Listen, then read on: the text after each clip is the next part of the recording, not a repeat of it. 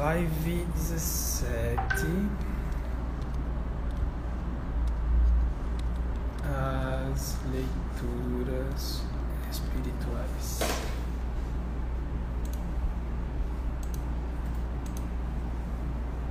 As leituras espirituais. Beleza. Deixa eu fixar aqui. Boa noite aí, pessoal. Vocês que estão entrando. Vamos dar início hoje a mais uma live. Começando um pouquinho atrasado, pois eu tive um probleminha com a internet. Tive que vir aqui para cá para poder é, estar tá transmitindo aqui. O Bruno já está entrando para a gente poder dar início aí à nossa 17 live. E aí? Fala aí. Tudo em paz? Tá me escutando aí, tranquilinho? Estou lhe ouvindo, você está me ouvindo? Beleza aqui. Tranquilo, vamos embora. Show. Tava explicando pro pessoal aqui o motivo do atraso.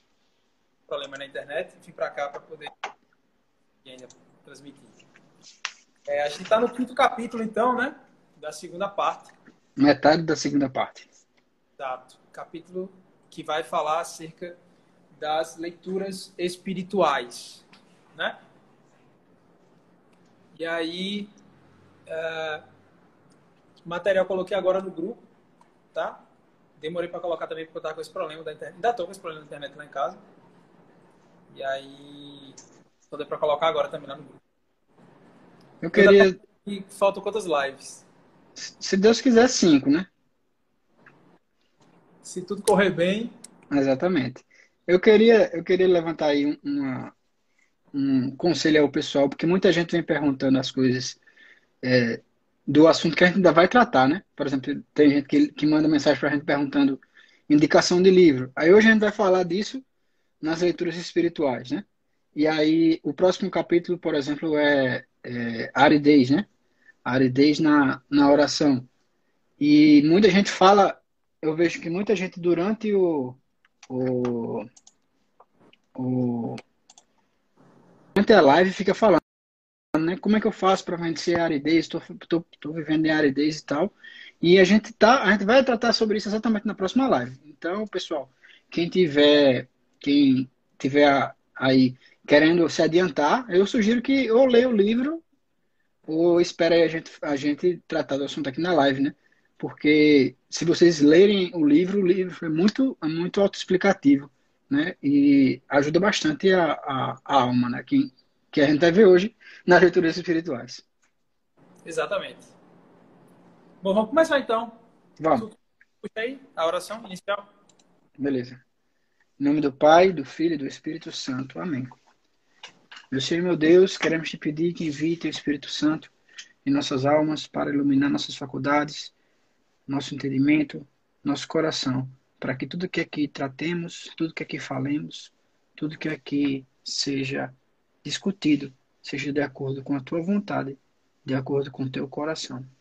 Te pedimos que tua mãezinha Maria sempre nos guie, nos ensine seu exemplo de meditar no coração tudo aquilo que viveste, tudo aquilo que falaste. Santa Maria, Mãe de Deus, rogai por nós. Em nome do Pai, do Filho e do Espírito Santo. Amém. Bom, então hoje a gente vai falar sobre os livros espirituais, né? Que a gente de certa forma falou sobre a importância deles, né? Em, em capítulos anteriores, pois é, a gente falou sobre a questão da, da meditação, da leitura meditada, né? Então, já que a leitura envolve um livro espiritual, né? Fica, fica bem óbvio isso daí, né? Então, a gente já sabe, assim, que os livros espirituais eles são essenciais para formar uma alma, principalmente ali no início, né? E para guiar a alma para o recolhimento, para a oração de recolhimento. Né? Tanto que Santa Teresa ela dizia que principalmente para ela, para a realidade de vida dela, ela jamais ia para a oração sem um livro às mãos. Ela sempre tinha um livro às mãos, porque esse livro sempre era apoio para que ela conseguisse se recolher de verdade e fazer a oração um trato de amizade verdadeiro, né?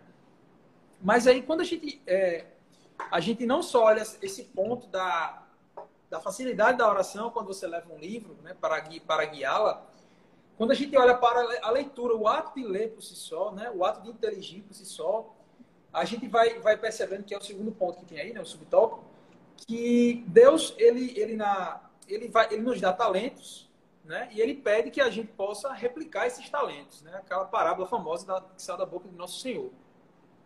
E aí, esses talentos a gente sempre pensa como sendo aptidões artísticas, ou aptidão para um trabalho, uma vocação para o trabalho e tudo mais, né? Só que a gente não pensa em aptidões que todos recebemos por igual, que são exatamente as duas maiores potências da alma, que é a inteligência e a vontade. Então, aquela, o que nós recebemos de mais sublime de Deus, ou seja, os talentos mais preciosos que Deus nos deu, se chamam inteligência e vontade. São as coisas que nos tornam diferentes dos animais. Os animais não conseguem é, inteligir, não conseguem raciocinar e nem têm vontade própria, agem por instinto, né? Então, isso é a primeira coisa que nos diferencia é, dos animais e é exatamente nessas faculdades superiores onde o homem consegue entender a Deus. Ou seja, de todos os talentos que Deus nos deu e que espera de nós que a gente possa é, replicá-los, né? Porque aquele que recebeu 10 deve dar mais 10, aquele que recebeu 2 deve dar mais 2, e aquele que recebeu 1 um não deve enterrar esse único talento, né? Então nós recebemos todos dois grandes talentos que precisamos replicá-los, né? que é a inteligência e a vontade, as duas maiores potências da alma. Então, quando a gente fala de leitura, a gente está falando de, de um ato intelectual de você ler algo, trazer à sua mente aquele algo, meditar aquele algo e permitir que a sua mente, ao meditar aquele algo, sua inteligência, ao meditar aquela coisa, convide a sua vontade a amar Deus de volta. Esse é o processo da conversão, esse é o processo de exercer, é, exercer a fé. Né? Então, leitura é uma coisa que todo ser humano deve gastar um pouco do seu tempo, deve gastar um pouco da sua energia. Porque, principalmente, quanto mais, quanto mais você vai lendo, quanto mais você vai estudando, Quanto mais inteligente você vai se tornando, você está multiplicando os talentos que Deus espera que você multiplique. Porque senão ele vai olhar para você no fim dos dias, né, no entardecer da vida, e vai dizer: servo mal, não multiplicaste o talento que eu te dei. Então, aquelas pessoas que têm a possibilidade de estudar, mas não estudam, né, saibam que vocês estão enterrando, enterrando seus talentos. Isso é algo muito perigoso, algo que Deus prestará contas com certeza no fim dos dias. E Pode ter certeza também, se você é alguém que não estuda e que tem dificuldade para crescer na vida de oração, pode ter certeza que está relacionado. Porque a gente vai falar muito sobre isso hoje, da importância da leitura, do desenvolvimento da fé por conta da leitura e que essa fé vai é, é desaguar no, no trato de amizade. Então, se você olhar todos os santos, eles, eles liam muito, os livros ajudavam muito. Né? A gente pega Santa Teresa, né, que é o nosso grande exemplo aqui. Né? Santa Teresa teve grandes livros que a ajudaram. O terceiro abecedário de, de Osuna, né? Teve as Confissões de Santo Agostinho, teve as Cartas de São Jerônimo que ela leu, teve os Morales de São Gregório, dentre tantos outros que ela lia, né? né? Tanto que um dos grandes momentos de tristeza de Santa Teresa foi quando a Inquisição é, tomou todos os livros que estavam escritos em castelhano, com medo do, do, dos alumbrados, né? E aí ela ficou desesperada, porque ela se apoiava muito nos livros e esses livros foram recolhidos. Então, os santos se apegavam muito aos livros espirituais, né? Só para a gente ter uma ideia, né, para eu terminar aqui o raciocínio, deixar tu falar um pouquinho também aí, só para a gente fechar o raciocínio aqui, os livros espirituais são tão importantes que uma das maiores santas dos últimos tempos, chamada Santa Edith Stein, Santa Teresa Benedita da Cruz, né, ela se converteu verdadeiramente lendo o livro da vida de Santa Teresa. E quando ela leu aquele livro, ela disse: "Eu encontrei a verdade". Então perceba a importância de um livro espiritual e perceba como você se expõe a uma vida muito mais difícil de progresso espiritual quando você não se apoia nesses livros. É, o, como a gente sabe, né, a oração ele é um trato de amizade com aquele que sabemos que nos ama, né? Essa aí é a, é a definição de oração por Santa Teresa. E aí o que é que você pensa? É, quando você faz uma leitura espiritual, né? Uma leitura de qualquer cunho é, espiritual que eu estou dizendo aí, é, o cunho é, teológico, né? uma, uma leitura que leva você para Deus, você está lendo sobre aquele que você quer ter amizade. Né? Por exemplo, assim, você quer ser amigo de Doug E aí tem um livro chamado A Amizade de Karine Doug. Karine é a esposa dele. Se você pegar esse livro e ler, eu garanto a você que você vai conhecer pelo menos um pouco mais sobre Doug. Então, é, a leitura espiritual ela tem por, por, por essa intenção é, fazer também com que se conheça aquele que a gente quer amar, que é o Cristo. Né? Então, é, como aqui está no primeiro ponto que a gente falou, né? a, a leitura é tão importante porque, por quê? Porque você só ama aquilo que conhece. Se você. É, como é que você você pode dizer que conhece, que ama algo que não conhece? É, é ilógico, não existe isso. Você só ama aquilo que você conhece. Só ama aquilo que você conhece. Você não pode dizer nunca, ah, eu, eu amo a Cristo sem conhecê-lo. Ou você está mentindo, né? Por, dizendo que o ama, ou então você o conhece. Não tem, não tem como fazer da, de forma diferente. Amar sem conhecer, né? Você pode, você pode amar a, amar a Cristo no próximo sem conhecer o próximo, mas vendo Cristo nele. Mas você só consegue amar aquilo que você conhece na verdade, é uma relação entre amor, fé e inteligência, né? Porque você só ama aquilo que você conhece e ao conhecer, você crê. E por crer, você ama. Né? Então, o desenvolvimento do amor, ele depende do desenvolvimento da fé. E a fé é um ato de inteligência. Um, seja, ato, um ato de vontade, né? A fé é um ato de vontade. Ou seja, é, é, um, é, um, é um ato de desculpa, é uma, é uma, uma equação matemática aqui, né? Amor e inteligência estão diretamente interligados. Porque ao praticar esse ato da inteligência de contemplar uma verdade, que é o ato de fé exercida, né? Quando você contempla uma verdade, essa verdade vai, essa, a tua inteligência ao contemplar essa verdade vai convidar a tua vontade, e aí sim vai ser um ato de vontade. Esse ato de vontade vai apontar então para um ato de amor. Então, que fique muito claro que inteligência aponta para a fé, a fé aponta para o amor. Então, há uma relação entre inteligência e amor. Então, há uma relação entre leitura e crescimento no amor a Deus. Então, é isso, esse é o principal tema do que a gente vai, vai falar aqui, né? O Frei Maria Eugênio ele tem uma citação que a gente colocou aí, que a fé não pode aderir a Deus e penetrar no seu objeto, que é o mistério divino, a não ser pela adesão da inteligência a fórmula dogmática, que exprime a verdade divina numa linguagem humana. Porque perceba, a gente está falando de conhecimento de Deus. Só que ninguém viu a Deus. Como é que a gente pode conhecer a Deus? A gente conhece a Deus porque ele se deixou conhecer, ele se revelou, ele se rebaixou, ele, no ato de condescendência, né? Ele desce, é como, é como, eu gosto desse exemplo, é como um pai que se abaixa e fala, fala com a vozinha assim para o filho entender o que ele está falhando, entendeu? Então Deus fez isso com a gente. Deus ele se abaixou e ele falou na nossa língua para que a gente conhecesse. O pai se abaixa e diz: Filhinho, não bota dedinho na tomadinha que papai não gosta. Deus fez isso com a gente. É exatamente isso. Ele falou nessa linguagem extremamente inferior para poder tentar. Ele, ele, tentou, a gente tentou tratar assim, de igual, né? São Paulo usa muito essa expressão: Cristo se fez pobre para atingir o pobre, o fraco para atingir o fraco, né? Então Deus fez isso. Né? Ele se rebaixa para poder falar ali na, na, na, nossa própria língua, né? E aí Deus ele se permitindo ser conhecido por nós, ele está permitindo então ser amado, porque aquilo que se conhece se ama ou se despreza, né? Então Deus ele permite, por isso que, olha só que agora entrou em outro ponto interessante aqui, aqui também Santo Agostinho, né?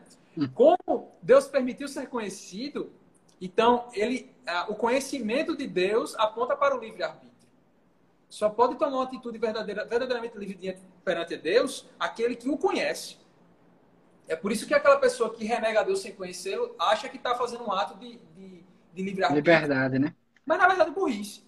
É só burrice, né? Eu Você não conhece. Um cara que, que estudou muito as coisas certas, né? E escolheu se afastar de Deus, virou ateu. Eu até tenho algum respeito por essa pessoa aí, apesar de não concordar com, aquela, com a atitude dela, mas, mas um certo respeito. Agora, com uma pessoa que nunca leu nada que preste, só, só toma sua, sua decisão de, de ter ou não ter fé baseado no que ele olha nas pessoas ao seu redor, porque, em geral, são péssimos exemplos né, de católicos que a gente vem fora. A pessoa se basear nisso para tomar uma atitude intelectual, né, bem parece que é ciência direito. Fala tanto de ciência, mas não pratica um ato de ciência para poder tomar a decisão correta na vida. Né? É até estranho, né? até, é até ilógico, né? Mas, mas enfim, só para a gente entender que, que a fé nos, nos adere a Deus. E para ter fé é preciso inteligir. É por isso que Deus se revela, fala na nossa língua, para que a gente, com a nossa inteligência limitada, possa entender alguma coisa que permita a gente tomar a atitude de querer crer nele para si. Eu, eu queria que vocês entendessem aí que a gente está é, indo no caminho oposto ao que é pregado na sociedade moderna, certo? A sociedade moderna ela, ela nos diz que a religião é inimiga da ciência, né? A, o fato de você acreditar em Deus, você se torna inimigo da ciência. Enquanto a gente aqui está dizendo o contrário, o fato de você ter inteligência, ou seja, de você utilizar das suas faculdades mentais aí, que está desse grande talento que Deus colocou na sua cabeça, que é a sua inteligência, faz com que você queira é, entender a Deus, porque é, um, é, uma, é uma, uma dúvida eterna do ser humano, né? Todo, todo ser humano ele está inquieto enquanto não, se, não retorna ao seu Criador. Esse é, esse é o que Santo Agostinho dá, fala várias vezes. Procura, ele procura a verdade. Ele vai procurar a verdade, seja ela em experimentos empíricos, seja ela de qualquer forma que ele vai procurar. O ser humano ele tem essa sede de verdade. E é, a partir da inteligência do, do ser humano que ele vai, vai, vai encontrar a verdade. Ele vai procurar lá a verdade.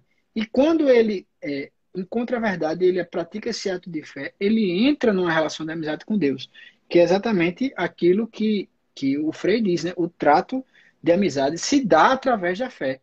Porque quando você, é, ao, ao entender que da, da a presença divina, a presença suprema de Deus, e acreditar através da sua inteligência isso, acreditar nessa, nessa forma, você entra numa relação de amizade, que é a relação de que é, a gente quer ter com Cristo, nós carmelitas principalmente, né? Quer ter um trato de amizade com Deus. Então, é, é o contrário do que o povo diz. É, ninguém, nenhum de nós aqui é alienado, é, não estuda as suas respectivas áreas. Todos nós somos, pelo menos eu e Doug aqui, somos de, da área de exatas, né? A gente, a gente estuda a ciência, a gente é científico, mas a gente tem uma fé que é, Deus é um oceano e ele não cabe num buraco. Então a gente tem uma fé de acreditar nisso. Né? A gente tem essa fé. A gente vai saber que, por mais que nossa mente científica é, seja expandida, que a gente seja o, o Stephen Hawking ou o Albert Einstein do mundo, é impossível, é incapaz de nossa, nossas faculdades é, é, entenderem a Deus. Então, quando a gente percebe isso é, é inteligentemente, percebe isso, a gente é, pratica um ato de fé. E praticando o ato de fé, a gente diz: Meu Deus, eu creio. Eu creio na tua, na tua potência, eu creio na, na tua infinitude. Sou eu aqui, uma miséria, mas eu quero te amar. E eu sei que tu me ama. E aí se inicia a amizade entre você e Deus. Exatamente. Né? Principalmente para quem está começando, né? Pra, já que estamos tratando aqui das segundas moradas, mais ou menos, né? É, para essas pessoas que estão aí, é extremamente necessário o estudo, porque o estudo ele vai, ele vai assentar, ele vai criar bases né, para os fundamentos racionais da fé. Então, o formar-se dentro da doutrina da igreja agora no começo, né, é, é totalmente essencial, né? Cristina Cristina está falando aqui, acho que é a frase de São João Paulo II lá do, da, do início da Fides et Ratio, né, daquela encíclica dele Diz que a fé e a ciência são. A fé e a razão são duas asas que, que andam juntas para Deus. Né? É, então, é preciso, no começo da caminhada, assentar os fundamentos da fé. Estudar realmente o catecismo, estudar a doutrina da igreja, estudar os dogmas, né? Porque uma vez que você agora tem essa base bem formada, racional, né? Você não só crê por crer, né? É até estranho, né? Eu comentava isso ontem com, com, com os amigos, é, que às vezes a gente vê gente que parece ter tanta fé. Uma, uma conhecida da gente é uma pessoa que rezava mil Ave Marias por dia e hoje virou protestante, sabe? Então, quando você vê uma fé que não está enraizada... Não tem raiz inteligente, né? né? Uma fé que, que foi realmente enraizada no conhecimento de quem é Deus, racional de quem é Deus, e não só no sentimentalismo, no sentir por sentir, numa, numa devoção piegas, uma devoção solta, né? Se você não tem raízes de verdade, raízes racionais dentro da fé, pode ter certeza que Uma hora alguém derruba, né? Ágil, ou você vai se afastar. Na primeira dificuldade, ou quando o primeiro escândalo que você vê dentro da igreja, porque você espera tudo perfeito, né? Mas é feito por homens. E aí é bom até falar da, da homilia de hoje, né? Do evangelho de hoje, que é, que é Pedro, né? Indo ao encontro de Cristo lá na água. Né? A pouca fé de Pedro fez com que ele vacilasse e começasse a afundar. É, literalmente, ele começou a afundar assim que ele teve os, os primeiros problemas. E Cristo foi lá, deu a mão e o levantou.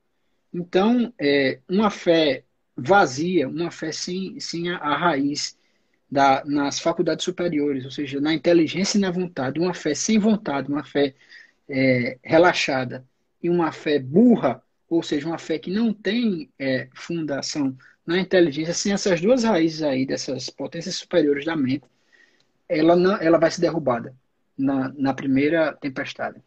É isso aí que tu falou. Ó, a fé, a, fé, a alma que, que cria raízes na, na inteligência e na vontade, ela cria raízes profundas, dificilmente ela vai ser abalada. A fé que cria raízes nos sentimentos, que são as potências mais inferiores, ela facilmente é abalada. Então, quem se prende só os sentimentos, essas coisas todas assim, vai se afastar depois do tempo. Então, aqueles que estão no começo, né? Aquele que, que, que cria ali os fundamentos da fé né, em si, o que, é que vai acontecer? Ele vai ter uma, uma fé já fortificada e vai permitir com que ele consiga mergulhar, então, nas profundezas dos dogmas. E o mistério, aqui olha que minha parte bonita, né? Talvez algumas pessoas aqui se encaixem no que eu vou falar, né? Quem já está mais tempo aí na caminhada, já estuda algum tempo. No começo, a dúvida é algo que inquieta olhar para o mistério e não compreendê-lo lhe inquieta. Depois, quando você vai criando uma base sólida, olhar para o mistério e não compreendê-lo lhe dá gozo. Porque aquilo ali parece um, um, um, tesouro que você ainda não, não conseguiu tirar todo, tudo, todas as riquezas que tem ali de dentro. Então é interessante isso, como a visão de, mundo muda, né? Quando você vai tendo uma, uma base de, é, teológica, enfim, de dogma bem, bem firme dentro de si até o olhar que você tem perante isso, né? Então, o conhecimento, é até uma frase do Freire, eu nem deixei marcado aqui, ele diz que o conhecimento é o princípio do amor. Só se ama aquilo que se conhece, como a gente está dizendo. Então, o conhecimento é o princípio do amor. E o amor se converte no estímulo de conhecimento. Veja, veja se não é assim, né? O rapaz vê a mocinha, né? Começa eu, a conhecer eu ia fazer ela, esse exemplo agora. Começa a conhecê-la começa a sentir um, um, algo por ela, e quanto mais ele sente esse algo por ela, mais ele quer conhecê-la. E vira uma bola de neve. Então, conhecimento e amor andam sempre juntos. Quanto mais se conhece, mais se ama. Né? E esse amor gera mais estímulo por conhecimento. Ou seja, e o contrário também é, é, se aplica. Né? O contrário também se aplica. Você tem um, um estímulo de amor, vai conhecendo a pessoa, aí conhece uma pessoa ruim, e aí você vai perdendo o, esse estímulo, né? Quantos relacionamentos são assim, né? Você, a pessoa vai lá, tem aquele fogo, o fogo do início e de repente quando a pessoa vai conhecendo aquela pessoa vê que não é a pessoa certa tal e se acaba o relacionamento. Por quê? Porque o amor não se sustenta sem o conhecimento do amado. O amor não se sustenta sem, sem conhecer o amado. É isso. Então, tudo que a gente falou até então, esses vários artifícios, várias dicas que a gente foi dando sobre vida de oração, é, é, oração vocal, oração litúrgica, leitura meditada, é, a própria meditação, a oração de recolhimento, como chegar na oração de recolhimento. Tudo que a gente falou aqui, na verdade, aponta para uma única coisa. Você precisa meditar uma verdade. Você precisa praticar a sua inteligência na hora da oração. Não tem jeito. Né? É preciso utilizar a inteligência para poder é, meditar essa verdade, contemplar uma verdade, que é o próprio Cristo. Né? Então, então, não tem outro caminho. O caminho é esse. Por isso que os livros são tão importantes, porque eles ajudam você a. Olha só, olha, vamos, vamos recapitular aqui o que a gente está falando. Olha só. A gente está dizendo que a fé é um ato de inteligência. Certo? E que a fé faz crescer o amor. Então, quanto mais inteligente você for, maior será a sua fé, mais amor você terá por Deus, melhor será a sua oração, mais santo você se tornará.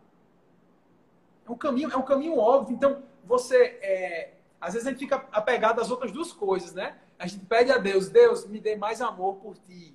Né? Senhor, me dê mais fé, eu creio, mas aumentar a minha fé. Mas a gente não pede a graça de ser mais inteligente, que é o princípio de todas as coisas, entendeu? o, o exemplo perfeito aqui é Salomão. O que foi que Salomão pediu? Inteligência.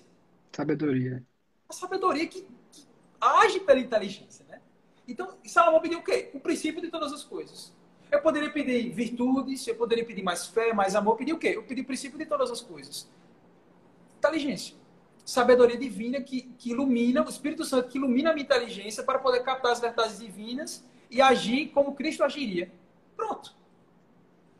E isso aí não tem nada a ver com, com o conhecimento científico, né? Porque, por exemplo, a gente pode pensar em São João Maria Vianney, que passou né, pela, pelo seminário por obra de da misericórdia do, do, do bispo lá, que ele praticamente não sabia falar latim, é, passou com notas bem, bem abaixo. Isso aí eu estou falando assim, que Deus ele conhece a, a capacidade, ele sabe o dom que ele te deu.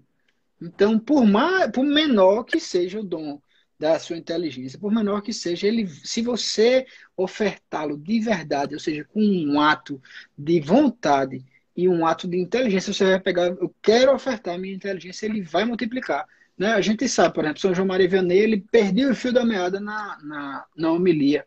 Né? Isso aí coisa, ele ficava até com raiva quando ele perdia e tal. E mesmo assim, ele foi um grande santo, um grande santo, que, que confessava os, os outros e, e tinha a sua fé de maneira é, enraizada na pequena inteligência que Deus, Deus, Deus deu a ele e que Deus foi crescendo e multiplicando de acordo com o, o ministério fecundo que ele pregava lá em Ars, né? Que, é, que, tanto é que ele também é chamado de Santo Curadar, né? Curou a cidade. Exatamente. Tudo isso de uma, uma inteligênciazinha pequena um grãozinho lá, uma inteligênciazinha baixa. Esse, e Deus pegou isso e transformou em uma grandeza, ele limpou uma cidade. Tem uma história que dizem que ele, na hora da ordenação, assim, né? Aí, aí o, o bispo falou: Não, não sei o que, é, vamos ordenar aqui esse rapaz, né? Mas é um, é um, é um padre meio burro, assim, né? Aí ele falou, o bispo assim: Se com, se com um, um coice de um burro faz um estrago muito grande, né? Imagina é. um e aí ele, ele, ele mandou São João Maria Vianney para uma cidade pequenininha, né? Porque, tipo, era um padre burro, só é rezar missa lá, pronto. Nem botar ele numa capital. O povo tem inteligência, né? Só que ele mandou ele para lá e, meu amigo, os maiores oradores da França iam escutar as homilias de São João Maria Vianney e ficavam boca abertos, né? E aí, mas também ele passava horas preparando, porque ele tinha realmente essa dificuldade de inteligência. Mas dificuldade. trabalhou, a questão é essa, né? Ofereceu e entregou, né? Trabalhou na inteligência dele. Beleza. Então agora a gente vai falar do, do que é que lê. Né? Calma, é coisa que... tu pulou um, trecho aqui do Frei. Ah, fala, lê aí. E é muito bom. Não queria, não queria, não queria pular, pular ele, não. Olha só. O Frei fala o seguinte: ele faz um resumo do, do homem moderno com relação à falta de fé, porque não se investe na inteligência, nas coisas de Deus. Olha só. Os homens atuais não pensam na própria fé com sua inteligência de homens adultos. É o que o Bruno estava dizendo. O povo parece que tem um medo assim. Não, porque criaram essa, essa caricatura da igreja que a gente não pensa, né? A gente só crê, a gente é um bando de sentimentalista e pronto, um bando alienado. Pelo contrário, aqui, os homens atuais não pensam na própria fé com a, com, com a inteligência de homens adultos, colocando a risca. Coloque a risca, é, é, esse é o desafio. Pegue, as, estude as coisas da igreja e coloque a risca. Não, não concordo com isso aqui, não concordo, não. Estuda, vai atrás. Eu tenho certeza que você vai convencer, porque a verdade ela convence. Uma hora ou outra ela vai lhe convencer. Tá? Então, os homens atuais não pensam na própria fé com a sua inteligência de homens adultos. E nunca puseram sua alma e sua vida pessoal sob a luz de Cristo, ou seja, não rezam. Deste modo, sua instrução religiosa e sua vida cristã permaneceram verdadeiramente inferiores à sua cultura geral, ou seja, a cultura se sobrepôs à vida religiosa. É o que nós vemos hoje, né? E a sua formação profissional, ou seja, é mais importante ser alguém culto e ser um bom profissional do que ser um bom cristão. Por quê? Se alguém culto, eu tenho que estudar. Se é um bom profissional, eu tenho que estudar. Mas se é um bom cristão, eu não preciso estudar. Esse é o homem moderno. Tá? É, disso resulta uma invasão e um domínio do natural em suas almas em detrimento do sobrenatural.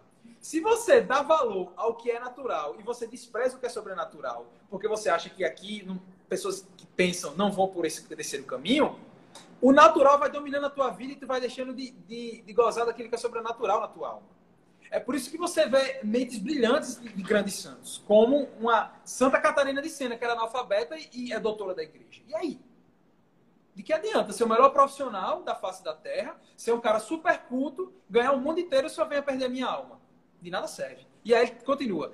A fé permanece naquele homem. Bem como os hábitos cristãos que sustentam a tradição. Aquilo que a gente aprende dos nossos pais, nossos avós. Mas falta a vida profunda. O cristianismo, o cristianismo deles, sem luz e, por conseguinte, sem força, não pode ter influência real no pensamento e nas atividades humanas. Ou seja, é o, é o católico normal do que ele está falando aqui. É o cara que vai para a missa falar é, Isso aí é no século passado, viu, gente? Ou seja, nós, nós somos filhos e netos desses católicos que tinham a, a, a fé fraca, a, que colocaram o natural. Então a gente já está vivendo um, um tempo onde o povo não tem nem tradição, nem, nem moralidade. Você quer ver como a falta de moralidade é, é, o técnico sem a moral é, é destruidor, veja lá o, o, por exemplo, os campos de concentração do nazismo tinha é, médicos capacitadíssimos, assim, médicos ótimos, ótimos profissionais no, no top da, da, da medicina na época os, os alemães ele, eles foram o primeiro a desenvolver a tecnologia de turbina, né? Aquela que é a propulsão a jato. Mas os caras não tinham moral nenhuma. Não tinham moral nenhuma. Eles faziam experimentos com seres humanos vivos, com os judeus vivos. Por quê? Porque, como eles não tinham moral, eles, eles usavam a, a tecnologia deles, a, a, a o avançado, o, o, o, o, avanço tecnológico de maneira imoral. E matavam é, pessoas à torta e à direita e oprimiam a, os, os, seres humanos livres do Oeste, né, que eles é, queriam a, a destruir, destruir com a França, invadir a França, é, quase que derrubavam a Inglaterra, quase que, que, eles quase que ganhavam a guerra sem moral nenhuma. Imagine um mundo que seria que seria regido dessa forma. O mundo que aconte, o que, é que aconteceria com o mundo se a gente não cristã porteá-lo Sabe o que, é que acontece no mundo? O que está acontecendo hoje? Hoje as mães filhos no, no ventre. Isso aí é exatamente a perda da moral, a perda da tradição, a perda do catolicismo na vida dos homens. É isso aí que acontece. Beleza, vamos seguir o baile então para. Vamos. O que é Jesus Cristo, o livro vivo. O né? que a gente vai ler, né? Vamos, vamos seguir para. O que, é que a gente vai ler? A primeira opção é o livro vivo. O próprio Cristo. O, o Verbo encarnado que desceu da, do céu para a terra, se encarnou e se fez pessoa e fundou uma igreja. A gente vai ler o livro vivo. Exato. Como eu falei anteriormente, teve uma época que a Inquisição tomou todos os livros que estavam em castelhano para poder averiguá-los, né, com calma, para poder disponibilizar para o pessoal, porque tinha risco de ter livro ali com doutrina errada, né? E aí Santa Teresa ficou sem livros, se desesperou, Jesus aparece para ela e diz: "Calma, eu vou ser o teu livro. Ser o teu livro vivo", né? E a partir dela ela passou a ter visões intelectuais, né, que seriam quase como locuções interiores assim, né? Ela sentia a presença do Cristo, mas não o via, né? Em seguida ela vai, ela passa a ter então é, visões chamadas imaginárias, que é quando ela ela via o Cristo padecendo na cruz, ela viu o Cristo ressuscitado, né? E aquelas visões eram mais rápidas, mas permaneciam mais na memória. Então, essa foi a forma que que da, da oração de recolhimento, essas visões foram aparecendo, foram começando a acontecer com ela, né? É, e aí, tem até um, trecho que ela fala assim, vendo o Senhor e falando com Ele com tanta frequência, vi brotar em mim um amor muito maior por Ele e uma enorme confiança. Eu percebia que, embora fosse Deus, era homem. Alguém que não se espanta com as fraquezas dos homens. Ou seja, Santa Teresa, ela meditava tanto Cristo, né, que como disse São João da Cruz, é onde está contido toda a ciência espiritual. Santa Teresa meditava tanto a vida de Cristo, tanto, tanto, tanto, tanto, que partia inicialmente da sua humanidade, meditando a sua humanidade, que é a dica que a gente dá para nós principiantes, né? Meditar a humanidade de Cristo. Ela meditava tanto Cristo a ponto de olhar que, que ele se fez homem porque, porque só assim ele não ia se espantar com as nossas fraquezas. Por isso que ele veio para ser semelhante a nós em tudo, exceto no pecado, né? Então, como o Bruno falou aí, o resumo de tudo está em Cristo. É o verdadeiro livro vivo. Né? Meditar a vida de Cristo em todos os seus detalhes, né? meditar sobre a divindade de Cristo, sobre a humanidade de Cristo, sua vida, né? no Santo Texto principalmente, né? as virtudes de Cristo, as suas dores, as alegrias, a sua missão, seus amigos, a sua família, o seu sacerdócio. Né? Todos esses mínimos detalhes são extremamente importantes para que a gente possa, é, a cada detalhe pequenininho desse, a gente prestando atenção a tudo isso, né, fazer a gente mais íntimo dele. Porque realmente o que torna as pessoas íntimas umas das outras é saber coisas que às vezes só elas sabem, ou que poucas pessoas sabem. Né? Então, é, é quando eu sei detalhes, olha só, quando, porque, porque eu sou mais amigo de Bruno do que vocês que estão assistindo a essa live. Porque eu sei mais coisas sobre Bruno e sobre sua vida do que vocês. E, qual a diferença minha para Poliana, sua esposa? É que ela sabe muito mais sobre Bruno do que eu, principalmente os mínimos detalhes. Ela sabe o que Bruno gosta de comer no café da manhã, eu não sei. Entendeu? Então, saber o que Cristo come no café da manhã vai fazer muita diferença na minha vida espiritual. Não sei se vocês estão entendendo a analogia, né? Acho que só Nossa Senhora, né? saber, saber esses detalhes da vida de Cristo. Então, quanto mais eu vou conhecendo a pessoa a fundo, nos mínimos detalhes, mais íntimo eu me torno dela. E, e o que a gente está falando aqui o tempo inteiro é se tornar íntimo de Cristo. Então, o resumo desse tópico aí é basicamente esse, né? A gente precisa é, ter Cristo como esse livro vivo e sabe, sabe quando você pega um livro que você gosta, sei lá, vamos dizer um livro que quem gosta, Os Anéis, um livro aqui em comum que eu e o Bruno gosta muito, né? Cara gosta muito de Seus Anéis, o cara lê uma vez, aí lê outra, aí lê outra. Por quê? Porque ele está tentando vasculhar ali detalhes que ele não prestou atenção nas outras vezes que ele leu, né?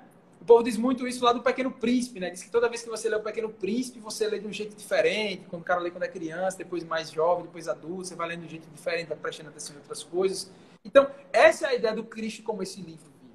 Onde eu preciso ler esse livro todos os dias, nunca será o mesmo, nunca enjoarei, sempre tirarei novos detalhes que eu não prestava atenção antes. E quanto mais eu leio aquele livro, mais eu me afeiçoo por aquele livro, mais eu conheço a pessoa da qual aquele livro fala, cuja pessoa é o próprio livro, que é o Cristo. Tá? Esse é o resumo aqui desse ponto. A gente precisa amar esse livro vivo, conhecendo, lendo. É isso.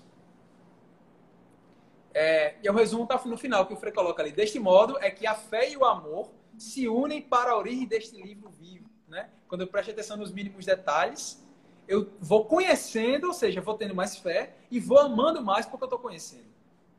Tá? Então, como é que você, onde você encontra o livro vivo de Cristo, né? É, a gente não, não, infelizmente a gente não tem a graça da, da santa que Deus, Cristo veio e se revelou, né? Ele foi e disse, não, eu vou ser seu livro, né? Mas a gente não tem essa graça mas a gente tem a graça de ter acesso à, à Bíblia, né? principalmente os evangelhos, né? que, é, que é onde está narrada lá pelos quatro evangelistas a, a história de, de Deus vivo, né? E aí, aqui a gente faz a escolha das leituras, né? E aí, começando é, a escolha das leituras, você tem que sempre lembrar né, que é, tem que ser leituras que nos conduzam a Deus verdadeiramente. O que é isso verdadeiramente? Seja, leituras aprovadas que, que sejam comprovadas que levam as pessoas a Deus, ou seja, não vá ler é, documentos ou, ou, textos que não são é, aprovados pela igreja, porque Cristo veio à Terra, encarnou-se e fundou uma igreja. E aí, é, muita gente, o demônio, vem, vem mexendo em muita gente desde então para tentar corromper os ensinamentos de Cristo. E você precisa ter, um, é, ter a, a base de que de, de, de, de, ler aquilo que leva verdadeiramente a ele. E aí, a primeira, o primeiro ponto, né, o primeiro ponto a, a, a que leva é realmente a Sagrada Escritura, que é um, um, uma narração real da vida de Cristo e do Espírito Santo né, de, de, de, dentro da história da humanidade. Isso Deus aí é está lá presente da Sagrada Escritura, né? Oi? Deus é o próprio autor somente. É. Talvez por isso seja o livro mais importante de todos. É, os vários livros, né? Ah, cadê? Estamos aqui, me perdi aqui rapidamente. Tá, achei. Não, aqui, é o, é o principal livro, pois tem Deus como autor, né?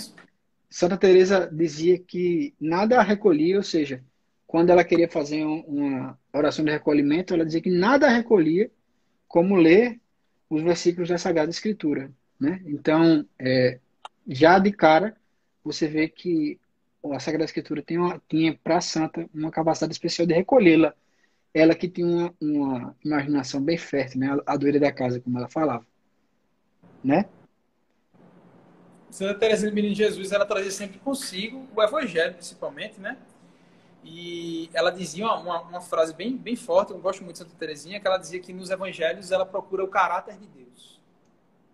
Então, então ela lia os evangelhos para compreender como Deus agia em cada situação, né? como quais eram as virtudes de Deus, né? como Deus é, olhava para cada situação. Então, buscando conhecer o caráter, né? A gente diz que ah, a fulaninha é uma pessoa de bom caráter, mas você sabe, pelas, por suas atitudes, né? Então, ela prestava muita atenção nas atitudes que Cristo tomava ali nos, nos evangelhos, né? nos relatos, né?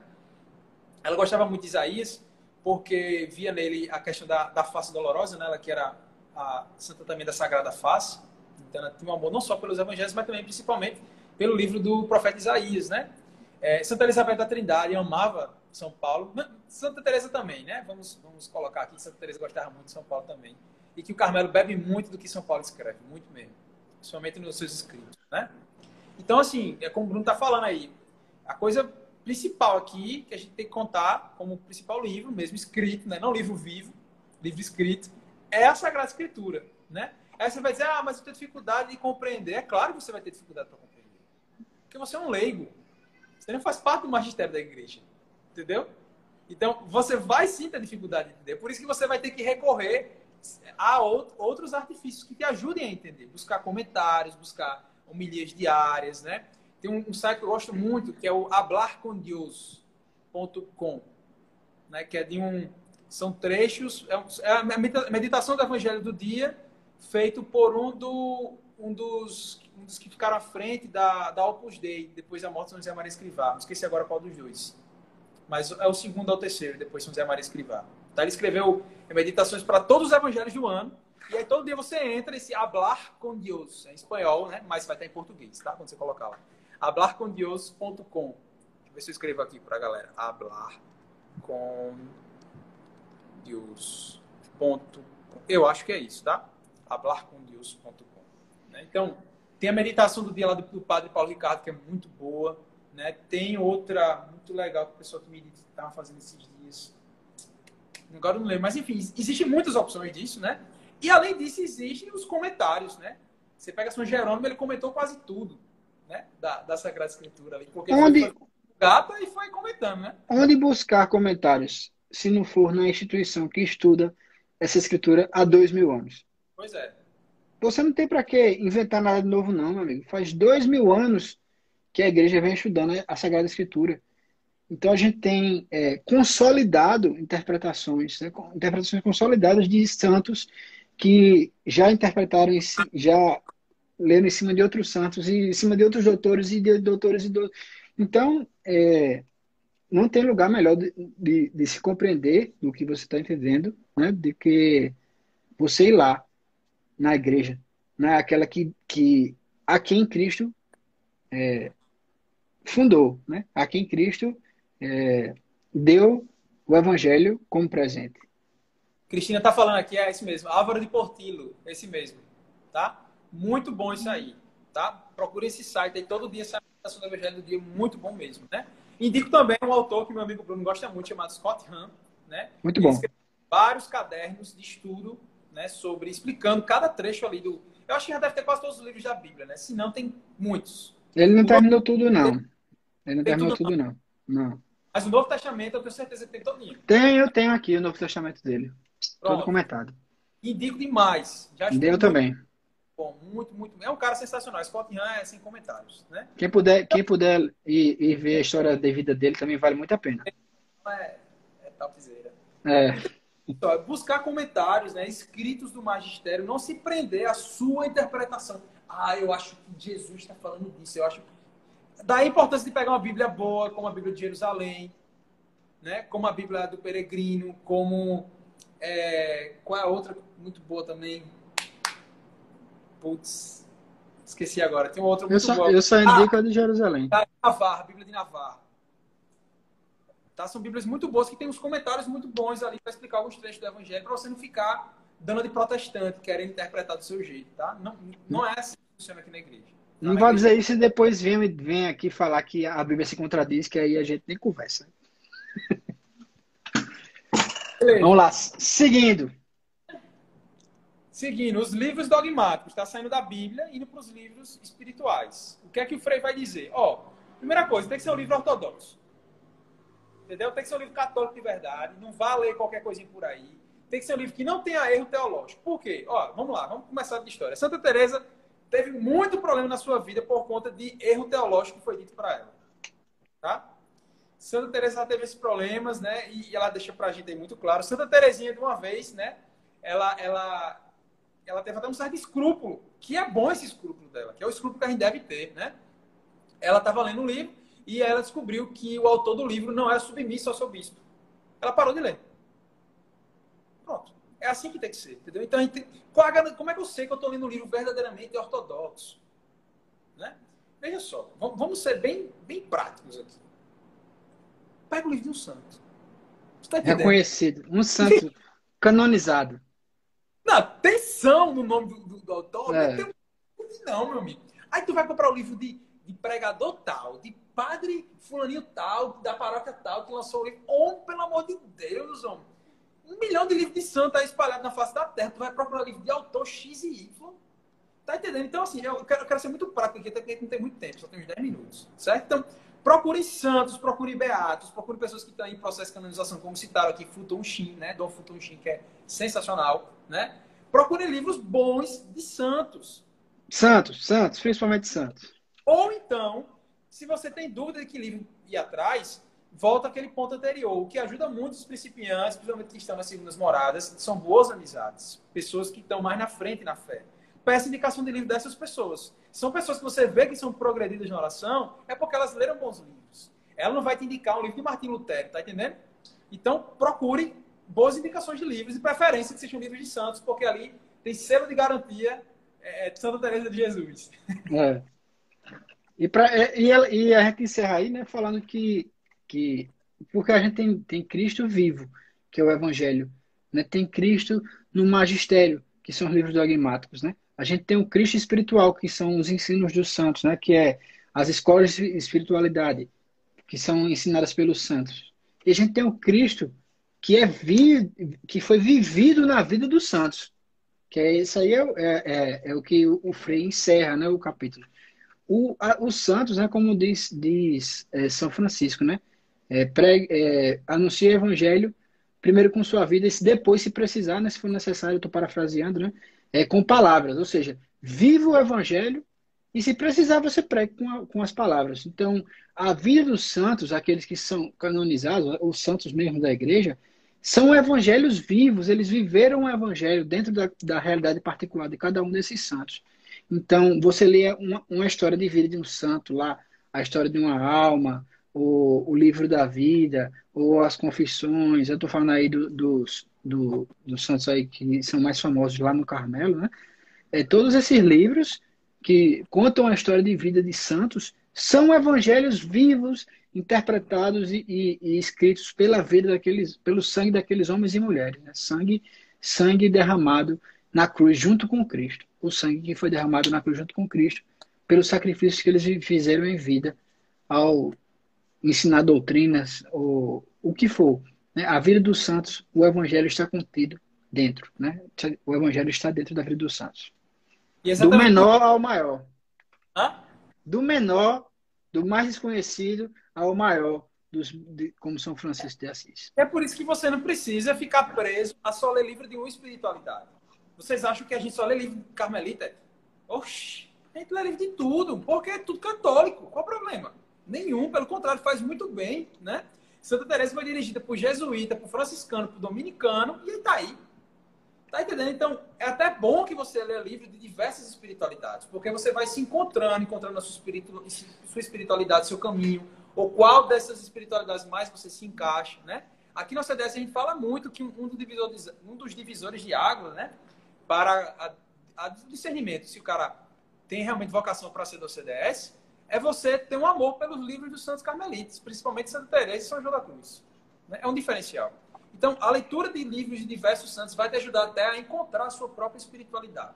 Talvez você não entre numa ordem para ser um secular, mas você vai bebendo muito de um santo, de outro, e aquilo vai formando a tua espiritualidade, né? Eu, eu, eu sou carmelita, mas eu bebo muito dos escritos de São Francisco, né? Por fazer parte da casa de evangelização e tudo mais. Então, não tem problema nisso, porque são todos santos católicos. Então, é até bom que você leia livros de diversos santos distintos, né? E aí, só para encerrar, o último ponto, quando está falando sobre Cristo vida na igreja, né?